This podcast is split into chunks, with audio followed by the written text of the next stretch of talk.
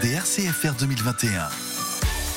Alors, je suis avec le docteur Jean-Baptiste Méric, qui est oncologue et directeur du pôle santé publique et soins de l'INCA, autrement dit l'Institut national du cancer, également modérateur lors de ces RCFR, les rencontres de cancérologie française. On va parler ensemble du thème cancer professionnel, reconnaissance et enjeux. Alors, docteur Méric, euh, bonjour, mais tout d'abord, quelles sont les missions principales de l'INCA? Alors, la première mission de l'INCA, c'est avant tout de coordonner les politiques publiques de lutte contre le cancer. Donc en fait, ça peut euh, nous faire intervenir dans des champs extrêmement différents. Bien sûr, le champ de la recherche euh, que nous finançons, le champ de l'organisation des soins, le champ de la prévention et de l'information euh, du public, le champ de la structuration des recommandations professionnelles, et puis parfois nous passons nous aussi à l'action, par exemple sur le champ des données pour collecter, structurer les données du cancer, et puis nous interagissons avec l'ensemble des acteurs de la cancérologie les associations de patients, bien sûr, les fédérations hospitalières, les chercheurs et tous ceux qui, euh, les représentent, euh, et bien sûr nos deux ministères de tutelle. Alors, euh, vous êtes euh, bien sûr très impliqué dans la problématique des cancers professionnels. Quelles professions, docteur, sont les plus exposées? Et surtout, dans ce cadre-là, qu'est-ce qui peut augmenter les risques de survenue d'un cancer? Les cancers professionnels, c'est un vrai euh, sujet négligé. Négligé parce qu'il il y a une sous-reconnaissance de ces cancers professionnels quand on ne sait pas encore bien repérer les personnes et lorsqu'on sait les repérer, on ne sait pas bien les amener à accéder aux droits euh, qui sont les leurs. Pourtant, des cancers professionnels, il y en a qui euh, peuvent survenir dans euh, de très nombreuses professions. On pense bien sûr à des professions en contact historiquement avec l'amiante, en contact avec certains produits chimiques, certains solvants par exemple, mais cela peut être beaucoup plus large puisqu'il y a encore de la recherche à faire sur les facteurs de risque de, de cancer professionnel. Et puis n'oublions pas, les facteurs de risque partagés par tout un chacun, mais qui vont être augmentés par certaines occupations professionnelles. Je pense au tabac sur le lieu de travail, qui est encore un, vrai sujet. Je pense à l'alcool. Euh, oui, voilà, un repas avec des clients, etc. Bah oui, mais si c'est euh, euh, plusieurs fois dans la semaine, on va dépasser les repères admis de consommation d'alcool. Et puis, n'oublions pas tous les salariés du tertiaire la sédentarité, euh, c'est un facteur de risque de, cancer. Hein, et euh, n'oublions pas de, voilà, de, quand on est devant notre bureau, quand on est en télétravail, eh bien, euh, de nous bouger régulièrement, de penser aux mobilités actives pour venir et repartir de, notre travail.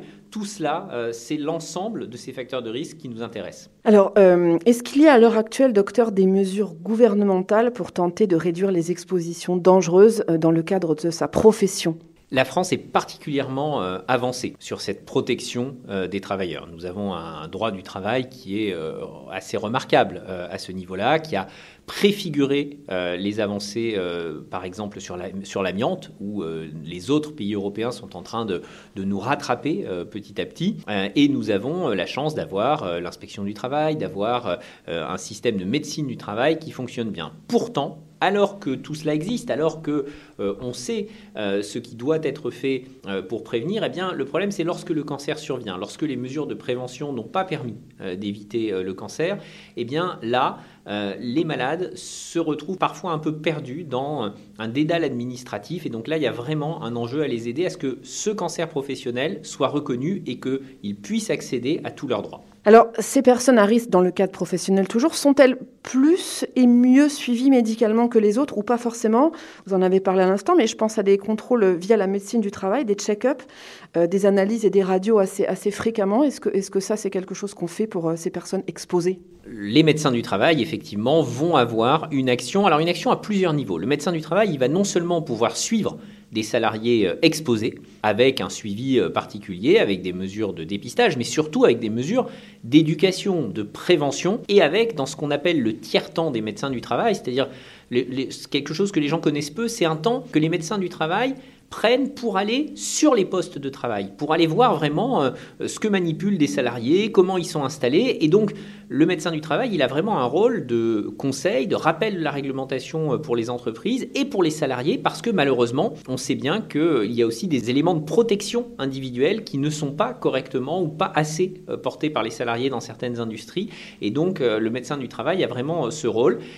Le souci aujourd'hui, c'est une fois que l'on arrive à la retraite, dans les parcours qui sont les nouveaux parcours de vie où les gens vont faire plusieurs métiers dans une vie, vont faire de l'intérim de façon fréquente. Et là, nous avons un enjeu que nous portons dans la stratégie décennale de pouvoir collecter très largement toutes ces données liées à l'exposition professionnelle pour effectivement reconstituer ce parcours professionnel et que une fois euh, la cessation d'activité euh, effective, eh bien, les personnes puissent être informées qu'elles ont ou pas un risque accru et des mesures de dépistage qui pourraient les concerner. Alors, en règle générale, l'exposition au cours de l'exercice de sa profession ne suffit pas pour développer un cancer, euh, bien évidemment. Il y a des facteurs aggravants, vous en avez parlé tout à l'heure en début d'interview, mais quels vont être les autres facteurs aggravants à part l'alcool et le tabac qu'on connaît communément? Je rappellerai quand même l'alcool et le tabac, même si on va, on va parler des autres. Pourquoi? Parce que c'est des facteurs tellement forts qu'ils vont l'emporter sur tous les autres. 20% des cancers sont dus au tabac, 8% sont dus à l'alcool, c'est considérable sur les 40% de cancers évitables. Et puis surtout, c'est des facteurs, vous le disiez, synergiques, c'est-à-dire que en exposition à d'autres polluants, par exemple, on connaît bien la synergie alcool-tabac qui démultiplie les risques de façon dramatique. Hein. on est euh, parfois jusqu'à 120 fois le risque euh, de cancer du poumon par rapport à quelqu'un de, non-fumeur non exposé à l'amiante. Donc c'est vraiment considérable de se dire que effectivement on ne maîtrise pas toujours les risques de notre environnement, de notre profession.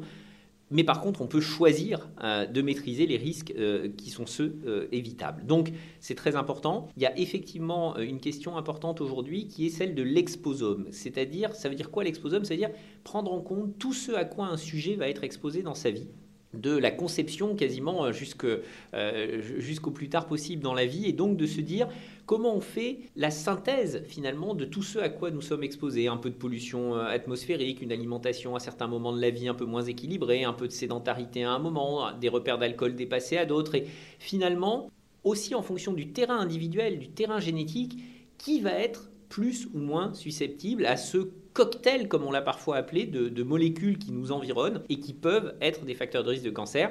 Et ces travaux, qui sont des travaux très importants dans la stratégie euh, décennale de lutte contre le cancer, où on veut vraiment promouvoir la recherche sur le domaine et la porter au niveau européen avec nos partenaires, eh bien, on inclut les expositions professionnelles dans ce cocktail. Donc c'est vraiment un point euh, tout à fait important. J'aimerais vous demander justement quelle est la part du stress ou de l'anxiété qu'on a tendance parfois un peu à à négliger, entre guillemets, mais quelle part prend-elle en fonction des individus, évidemment, mais est-ce que c'est une cause euh, qui va accélérer peut-être un cancer naissant? Il y a eu beaucoup de recherches pour essayer de comprendre justement euh, en quoi cela pouvait jouer, parce qu'il avait été montré notamment que euh, chez des malades qui avaient des troubles psychiatriques, des dépressions sévères par exemple, ou autres, on pouvait essayer de dépister des modifications de l'immunité ou autres. Au final, les études nous montrent que le stress en lui-même n'est pas un facteur de risque euh, de cancer. Par contre, par contre euh, quand on est stressé, c'est qu'on est dans une situation qui nous met à d'autres risques, parce qu'on va chercher à éviter ce stress. Éviter ce stress,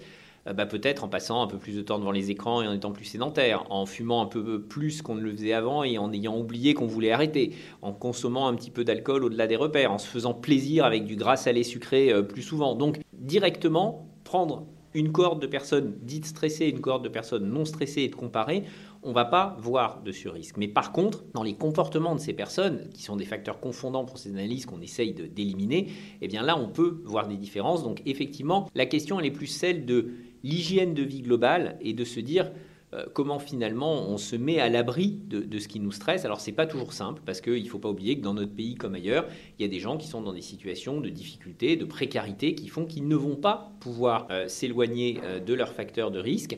Et ça c'est quelque chose de très important et on va aller vers eux dans la stratégie décennale de lutte contre les cancers avec cette idée que accéder à la prévention ne doit pas être plus difficile parce qu'on est euh, dans les territoires d'outre-mer, dans des territoires de désert médical, dans des territoires insulaires, parce qu'on est précaire, parce qu'on est un enfant, parce qu'on est un très âgé, parce qu'on est euh, porteur d'une maladie mentale, parce qu'on est euh, handicapé physique, eh bien, toutes ces populations-là qui sont potentiellement dans des situations particulières, pas toutes vulnérables, mais des situations particulières, eh bien, on doit le prendre en compte. On voit peu, voire pas du tout, de campagnes de prévention euh, sur ce sujet, donc de l'exposition de, certaines personnes à des substances nocives. C'est ce qui m'a interpellée personnellement. Est-ce que vous pensez, docteur, qu'il y a là un, manque patent euh, finalement d'information auprès du grand public? Il y a surtout une stratégie d'information qui est que L'information, c'est intéressant. Ce qui est important, c'est l'information qui fait passer à l'action. Et effectivement, des grandes campagnes sur le risque professionnel aurait probablement un impact extrêmement modeste. Par contre, euh, le dispositif de médecine du travail, le dispositif de prévention ciblée dans les entreprises, lui, peut être euh, remarquablement efficace. Donc c'est pour ça qu'on va préférer des campagnes grand public sur des facteurs de risque qui vont toucher largement l'ensemble de la population et cibler beaucoup plus la prévention sur les facteurs de risque professionnels, vraiment en situation euh, d'expérience de ces facteurs de risque. Est-ce qu'on pourrait euh, remédier justement à, ce, manque de, campagne sans affoler le grand public? C'est ça qui m'inquiète un peu. Euh, comment peut-on informer sans hystériser finalement. C'est effectivement très important de ne pas faire peur. Ne pas faire peur parce que je le disais, les campagnes de prévention, elles doivent pousser à passer à l'action, elles doivent pousser à arrêter de fumer, elles doivent pousser à se poser la question sur sa consommation d'alcool, comment manger mieux.